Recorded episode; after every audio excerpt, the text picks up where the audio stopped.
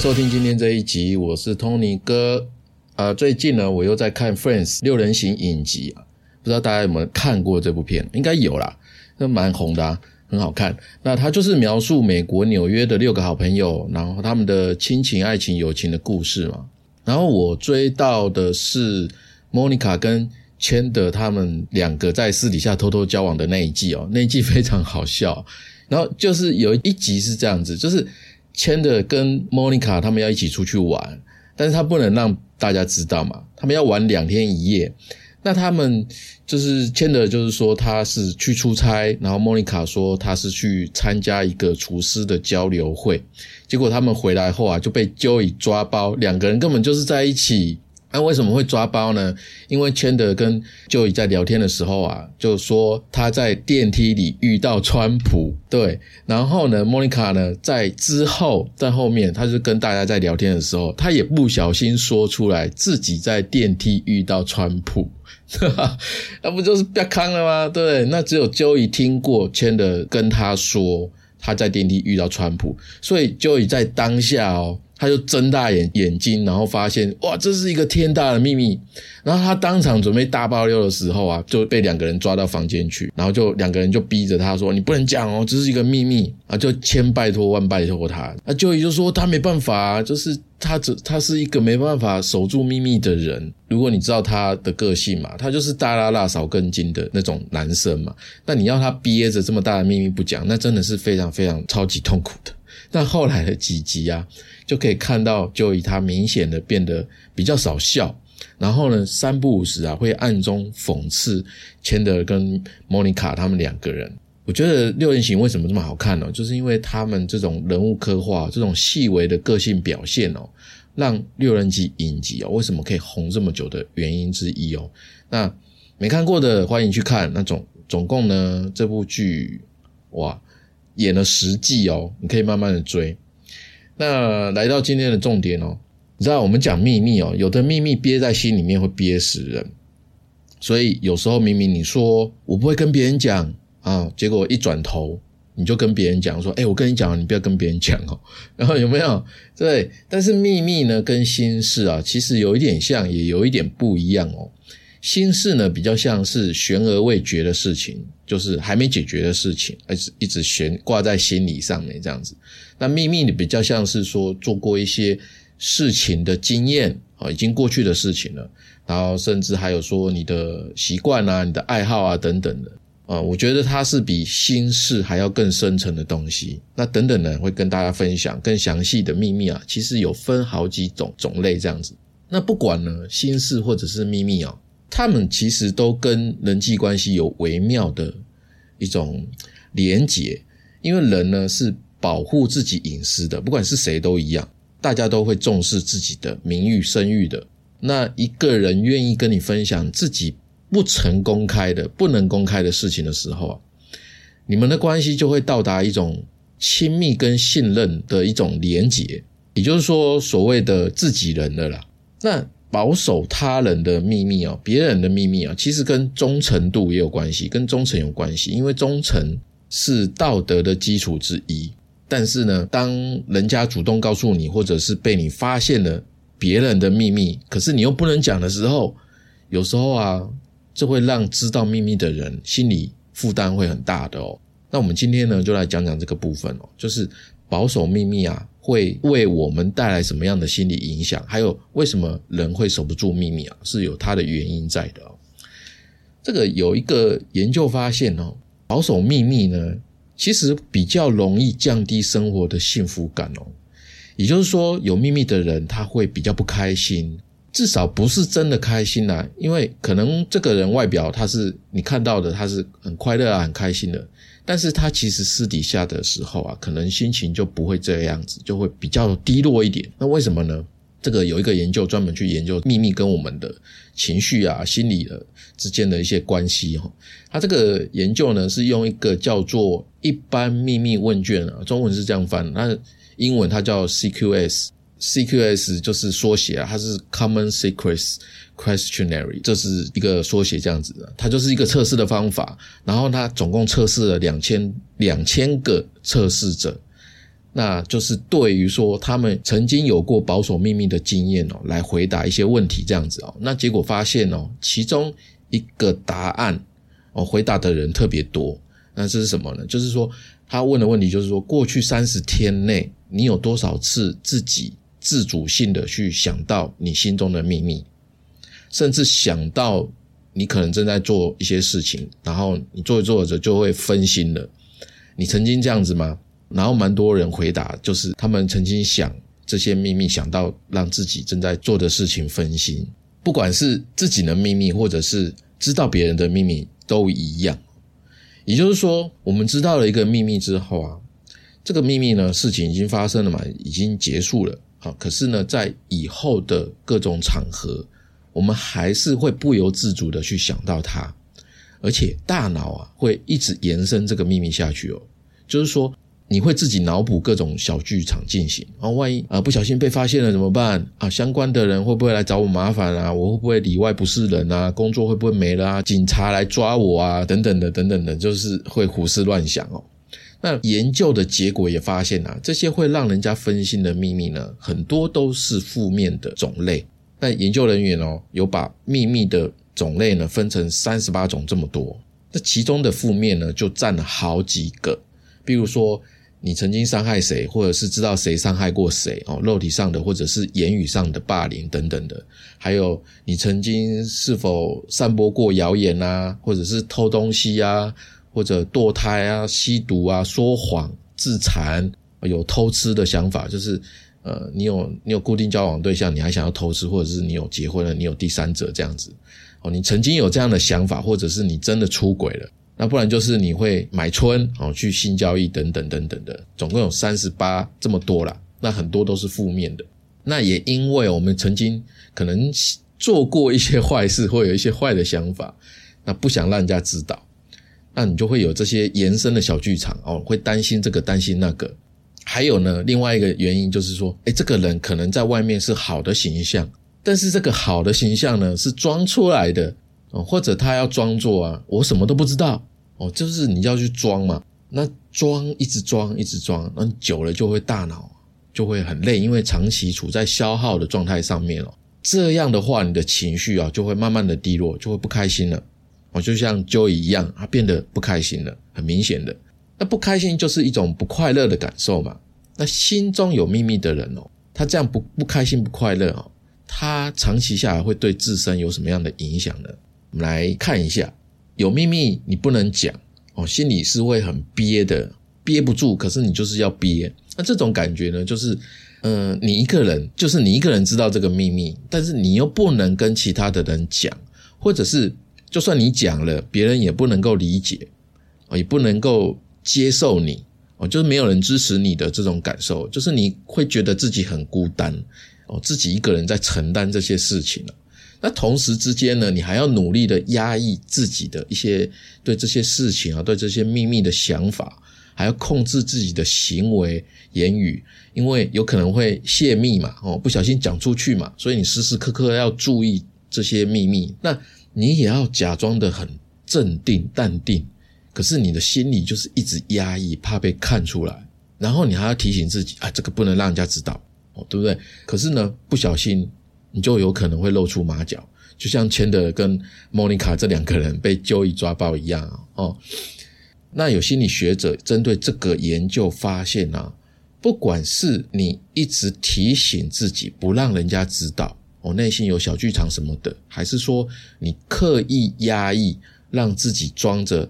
很淡定的样子哦，不管是怎么样啊，就是只要你这样子长久下来，会导致一个状况，也就是说，你对秘密啊这件事情会保持一种强迫性的关注，这种状况啊，甚至可能会导致你产生焦虑跟忧郁的疾病哦。什么是强迫性的关注？强迫性的关注，它的意思就是说，嗯，不要去想粉红色大象。我们曾经有一集讲过嘛，不要去想粉红色大象。可是当我讲不要去想粉红色大象的时候，你听到了，你第一个想到的就是大象，对不对？可是又要你不要想大象，结果导致一直记住大象，这个就是一种侵入性的思维，而且这个思维还会不断的增加，诶，就是呃，你一直想到它的时间会不断的增加。就是这个大象是粉红色的，那这只大象是长得像小飞象呢，还是说《冰原历险记》里面的那个长毛象呢，还是什么样子呢？然后你脑中啊开始有那个视觉的印象，会加强你不断的去想到大象。哦，你不断的想到大象，然后就是不可以啊，想到了不可以，想到了不可以，这就是一种强迫性的关注，像这个样子还会不断的去循环哦，不可以想到了，不可以想到了，啊，就是让你的大脑不断的在这个上面呢进行一种消耗。那保守秘密啊，跟不要去想到粉红色大象，其实是同样的道理，因为你不能讲，又不能想，不能被别人发现，但是自己呢又要提心吊胆的。那你就会让人家产生对秘密的一种强迫性的关注，然后也一样会造成一种恶性的循环。那不只是这样子哦，刚刚我们有讲会让你在做的事情分心哦，你就是会走神了这样子。那秘密呢会分散你当下在做事情的这个注意力。我们的大脑有一种习惯啊，就是我们的心神会不由自主的去飘到。还没有解决的一些问题上面，就是那种悬而未决、一直放在心上的事情哦，有点像心事。我刚刚有说心事跟秘密的一点点不同的地方，那你就会一直去想，那也因为这样，你的注意力就偏了啊，偏了。你突然回神过来，你心里面就会啊咋就啊怎么会这样子呢？它就会影响到你的工作啊，影响到你的情绪啊，或者你正在进行的事情很重要，跟别人有关系的啊，可能主管看到你这个样子，他就会来骂你说，哎，你怎么不专心工作啊？等等的。那我们被骂了，我们情绪也很容易不高兴嘛，然后也很容易自责啊，就很容易跑向负面的一些感受上面的。这是第二个。那另外呢，还没结束哦。秘密呢，还会让我们觉得啊，自己是一个不真诚的人，甚至会觉得说自己是一个骗子，因为你隐藏了很多事情。因为在人际关系当中啊，我们跟别人交往哦，其实是为了交换资讯、分享资讯的哦，这是一个呃底层逻辑。但是秘密呢，让我们隐藏了部分的自己，我们藏起来了，没有真实的跟别人交流。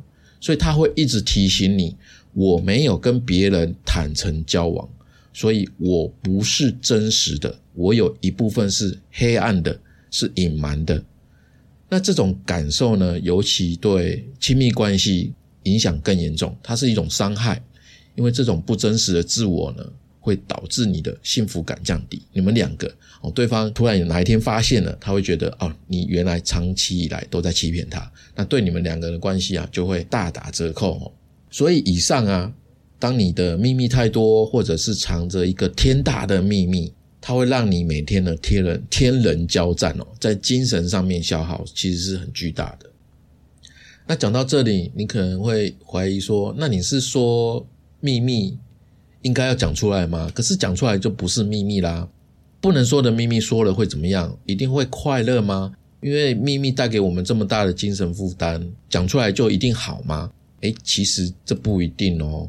你心中不一定会快乐，但是哦，我们或多或少是不是都看过电影，或者是连续剧有演过嘛？走进教堂哦，天主教的教堂。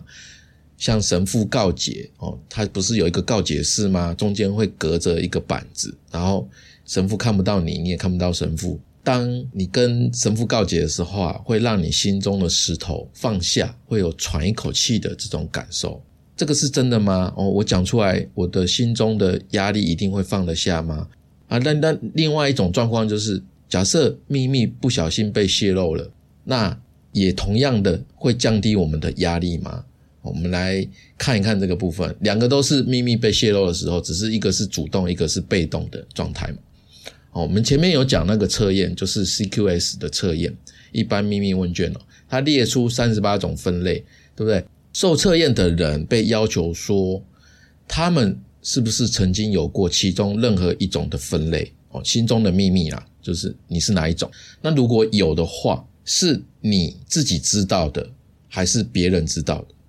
就是你有曾经跟别人分享过的，如果是自己知道而已的，这个叫做完全的秘密 （total secrets）。那如果有别人知道的，这个叫做吐露出来的秘密 （confided secrets），就是跟某某人说出来的意思。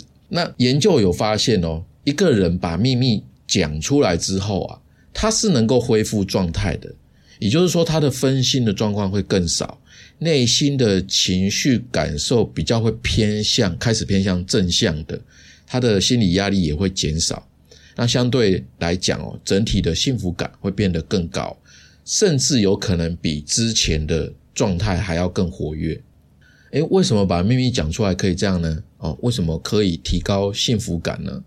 因为我们把这个秘这件事情哦抽丝剥茧来讲，我们讲它最底层的这个秘密说出来的过程啊，其实就是你在寻求帮助，寻求帮助，这种是一个带有保密性的请求哦。怎么说呢？就是原本的秘密不再只有我一个人独守了。因为那样实在太孤独了，只有我一个人，所以多一个人分担，就在某种程度上面等于，哎，社会性的支持，就是有别人来支持你在这件事情上面。因为人是群居的物种嘛，就是我们需要适量的、适当的别人的支持跟认同，所以当我们感受到有别人的支持的时候啊，它就能够提高一种叫做应对效能感。应对效能感，简单来说就是说，哎，本来我对秘密是无能为力的，我不能做什么啊，我不能说，可是他又在我脑中挥之不去，我对他是一种无能为力的状态，哦，这是一种感觉。那这种感觉呢，会让自己的自我效能感降低，就是呃，对他无能为力嘛，我什么都不能做，所以在某种程度上面是无能的。但是呢，一旦我跟某某某讲了，我跟谁讲了？这个我做这个动作呢，会让我自己觉得，哎，我对这个秘密有了可以处理的能力，我对它进行了更进一步的动作了，更进一步的行为了，所以我的自我效能感会增加。还有就是说我更能够掌控当下情况的能力，这个就是应对效能感的解释啦。那这种效能感的增加呢？其实一般我们会说，哎，这就是增加了信心啦，情绪变好啦。哦，你可以这样子想。那你终于把脑子本来都被秘密占据的这些空间清出去了，所以你空下来了。你空下来了，你就有办法去面对之前保守秘密所带来的这些负面心理影响。哦，你就有动力可以去调试你的心情、这些情绪啊等等的。你可能在讲的时候呢。会把事情当下啊，当时发生的那种感受带回到当下，你可能会觉得啊很痛苦，很怎么样怎么样的，但是那个都是过程，它都会过去的。然后你开始面对的是，哎，你感到放松的、愉悦的，所以那个慢慢的幸福感它就会回来。那讲到这里哦，其实我突然觉得我还蛮可以理解有的人为什么就是会把不能跟别人讲的。讲出来，你可能会讲说：“哎，这个人他守不住秘密，他大嘴巴了。”可能我觉得啦，可能这样的人他的心理防卫机制特别强，因为我们知道那个嘛，秘密会影响到人的心理健康啊。那这些人他们守不住秘密的人，他们的潜意识里面对于保持心理健康哦，其实特别敏感，比一般人还要敏感。所以一旦知道了秘密，他就会。必须要讲出去，因为不然的话哦，就会让他们心里面感觉到不舒服，所以他们对自己保持自己内心的那种健康跟平衡的状态哦，特别的在意，特别的敏感。所以一旦你跟他讲了，他觉得不讲会不舒服，所以他就讲出去了。那可是你会说，我才不要跟大嘴巴的人讲。对啊，我没有，我没有说一定要要跟这些人讲嘛，只是说守不住秘密的人，他不一定是特别爱八卦。而是潜意识里面哦，他们是想要维持自己的心理状态平衡而已啊。哦，有可能只是这个样子哦。我们诶有一种这种角度去理解他们，其实也蛮不错的，就是对别人多一点理解，搞不好自己也是这样子的人啊。那我们就可以多一点点释怀，对不对？那你可能会说，那我有秘密，我到底要跟谁讲啊？你你觉得我我们讲到这样的话，我们是不是很鼓励我们把秘密讲出来？那到底要跟谁讲？应该要找谁？哦，如果你把秘密讲给错的人，搞不好会更惨，对不对？所以，怎么样找到正确的人去倾诉你的心事、倾诉你的秘密，其实也是很重要的哦。找对人很重要的哦。那很多人直觉面对这个问题哦，第一个就会想到的是什么？想到当然是自己的好朋友、好兄弟、好闺蜜啊。哎，我跟你说，你不要和别人说，你是我最最最最好的姐妹兄弟，所以我才和你说。可是真的是这样吗？不一定哦，不一定哦。我现在讲一个研究好了，有一个研究发现呢，当一个人表现的越有同理心跟自信的时候，我们就越想要把心中的秘密告诉这个人。哦，这个为什么呢？为什么？为什么？为什么选择适合倾诉的对象？他一定要有这两个条件：同理心跟自信。我们来解释一下哦。因为有同理心的人，他可以跟别人共情，他可以理解跟关心你的感受。当你找他讲的时候啊，你会觉得啊自己被支持跟理解了，因为他不会 judge 你，他不会批评你。那研究也有显示哦，我们在对有自信的人讲自己的呃这些。心事啊，秘密的时候，可能他如果是一个困难的时候，一个还没解决的问题的时候，我们会相信这个有自信的人，他是有能力帮助我的。那这样的人，就算不主动不出手去帮你解决，他也能够在资源上面提供一些支持。也就是拥有这两种特质的人，其实呢，他也比较不容易被情绪勒索，他们比较知道说人际边界在哪边。因为啊，为什么？因为当你没有顾虑的跟他分享的时候啊，其实他也算，其实也算一种自私哦。因为对方没有义务当你的垃圾桶啊，他没有义务要接受你所有的负面情绪，而且搞不好他知道了，万一他成为这个事情的共犯呢？哦，让对方成为夹心饼干呢？啊，如果让他里外不是人呢，怎么办？对不对？还有，如果反过来，如果你是一个经常被别人抓去讲心事啊、听秘密的人，如果你是这样的人，万一你觉得知道之后会影响到共同的朋友啊，或者是同事啊，或共事的团体的人际关系的话，你单纯的不想淌浑水怎么办？因为有时候我们在讲秘密的时候，会希望对方可以给你一些意见嘛。可是如果你不想要淌这个浑水，你不想要参与那么多怎么办？我觉得你可以跟对方说，我很谢谢你跟我讲这些，我可以理解你的想法，但是我觉得我不应该给你太多意见，因为我给了，我可能我会觉得我就是参与者，那这样的话可能会影响大家的关系哦，就是这个团体的关系，那这样的话事情会变得更复杂，所以呢，我我当然愿意倾听，但是呢，我不能给你太多的意见，希望你可以体谅我。那当然，你跟我讲，我不会跟别人讲。那这个态度呢，就是说，好好的跟对方讲你自己的边界哦，你的原则等等的。那也是讲清楚啊，你不是不喜欢对方找你讲，而是为了彼此的关系可以维持在一个好的关系上面。也就是说，好好听跟好好说。把自己当成一个高品质、有价值的垃圾桶，你当垃圾桶不要当一个随便的嘛。就是说，人家跟你讲这些，反正就是我要有一个高品质的倾听呐，倾听者。那对方也要学怎么样好好的讲，对不对？哦，这是互相的、双方的嘛。所以找有自信的跟同理心的，有这两个特质的人很重要哦。哦，你可以看看你周边的人有没有这样的特质，那选择他就是一个不错的选择哦。好，那谁是不适合讲秘密的选择呢？谁是秘密最好不要找他讲比较好呢？不然你一讲，搞不好对方是大嘴巴八卦啊，到处替你宣传啊，不然就是反过来威胁你，占你便宜之类的，那不就很惨吗？那这样的人会有什么样的特征呢？哦，这个部分呢，我们来看一下哦，因为前面有讲哦，你讲你的心事、你的秘密哦，其实是一种寻求帮助的。需求心理需求，所以找的对象啊，就是要有能力可以提供帮助的人。这个帮助最基础的就是，哎，愿意安安静静的听你讲，而不是听到你说的就会很激动说“哇靠啊”这种反应，像是在听一种精彩故事的人的那种反应，甚至还会打断你说“哎，你应该怎样啊，怎样怎样啊”，因为这样的表现就是他没有共情的能力，他比较像是在看连续剧的那种旁观者。把你当成一个故事在听，当成一个八卦在听的人哦，有这种反应的人。那还有就是说，如果你讲的是比较跟道德啊、法律有关的，譬如说啊，你可能偷吃啊，或做了一些游走在法律边缘的一些灰色地带的一些事情，这样子，他一听到他就会批评你啊，跟你讲你不应该这样啊，他会骂你啊，甚至还打电话报警要你去自首什么的。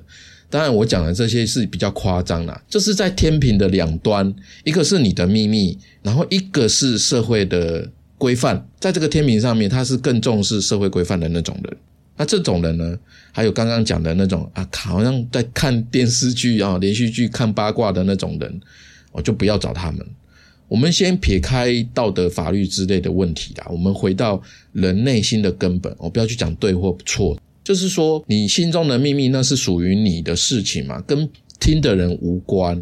所以你决定要不要去负责，譬如说啊去报警啊、去自首啊什么的，这些都不应该由他决定，而是由你自己来决定。哦，我们不讲对不对啦，我们就讲这个人内心的根本，谁来为自己，谁来为自己的这个秘密负责啊？当然是你呀，就是跟这个秘密有关的人嘛。哦，所以你找刚刚讲的那那些那那样子特质的人去讲秘密哦，其实不是一个很适合的哦，反而会让你呢陷入一种风险的处境。OK，所以我们讲了。该找谁，不该找谁，我们统整一下哦。就是说，如果我们想要卸下秘密所带来的心理上面的负担哦，你最好找一个不带偏见然后可以关心别人、乐于帮助别人的人去讲自己的秘密。这样的话最好。当然呢，你想破头了，哇，身边没有这样的人怎么办？你也可以找一个没有人知道你是谁的地方讲。啊，这也就是为什么 F B 的爆料公社这种地方哦，哦会那么多人去看，那么多爆料者去分享。虽然我觉得啦，我自己觉得很多贴文基本上都是看起来很像乱编的。那不管是不是乱编啊，反正那就是一个适合你的地方，因为没有人会知道你是谁嘛，你可以放心的去讲。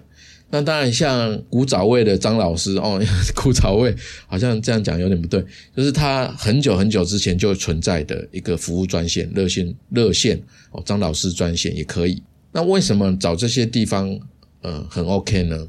因为啊，每个人的内心呢都需要一个可以展现真实自我的安全感，我们需要这样的环境。那这种环境呢，通常在我们年纪越大的时候啊。在你的真实人际生活圈里面哦，对有些人是就是没有这样子的环境，选择太少，再加上的话，因为我们需要考虑的事情太多嘛，我们可能是大人了嘛，我们在一个成熟的人际关系里面，我们需要考虑的可能我们的名声啊，哦，我们的面子啊，等等等等。那特别是如果你是在这个圈子里面，在你的人际圈子里面，你的知名度是比较高的哦，大家可能都认识你哦，认识你的人比较多，甚至。你不认识的人都认识你，那你就更难有安全的环境去展现你的真实自我。你看那些明星艺人不就这样吗？赚很多钱，但是不能讲的事情太多了，所以他们的内心啊，蛮多都是很孤独的哦。其实某一方面来讲，其实蛮可怜的。所以呢，哦，你可以到找一个地方去讲，然后别人不知道你是谁的地方，这样子，或者是你也可以自己弄一个部落格，然后是不公开分享的，就是一个私密的部落格。把它写下来，写的过程呢，它也是一种抒发哦。它不仅呢可以稍微安慰一下你自己，我觉得更重要的是，你对这个心事不公开的秘密进行了一个梳理，重新的梳理哦。你脑中的想的，然后透过文字呢把它整理出来，它就是一个梳理的过程。那在这个过程当中，搞不好你会对这件事情产生新的理解。不一定会啦，就是搞不好会嘛。你有新的理解的话，你就能够缓解自己内心的那种负面感受影响。所以这个方法也是不错的哦。那讲到这里，哎，突然想到哦，你们也可以把好好听你说当成树洞啊，我觉得也是不错的啊。因为我们每个人其实就是不同的故事、不同的秘密存在这个世界上嘛，所以这个世界才会这么丰富。所以啊，好好听你说，你可以留下你的秘密，因为听众朋友。你们呢？跟我，我们也只是在空中相会，我们都没有见过面。我们彼此之间有一点点关系啊，就是听跟说的关系。但是呢，我们没有太大的关系，我们没有见过面嘛。所以有些话你可以写下来分享，再好好听你说。我觉得对大家来讲，应该比较不会尴尬之类的吧。所以呃，因为你的秘密跟我讲，我跟别人讲也没有用啊，因为根本不知道谁是谁啊。不过私讯我都会看啊，就是找我做生涯咨询的，当然我会回。那其他的话看情况，搞不好也许可以用匿名的方式当成一集主题啊，对不对？当然这个部分会先询问过意愿啦。OK，所以你觉得呢？好像不错哦，也是一个方法哈，也是一个抒发的空间呐。所以呃，欢迎大家来把好好听你说当做讲心事的地方哦，你可以放心的讲。好的，以上呢，这是今天这一集，这是我自己的笔记，分享给你啊。如果你喜欢，请记得帮我留五颗星评价，也欢迎赞助我，因为你的支持呢，是我创作的动力，好吗？如果你的工作职涯或者人生需要解惑，需要解决方案，可以在好好听你说的官网跟我联络。我们今天就到这边，下周三晚上七点，小伙伴们不要错过喽，拜拜，再见。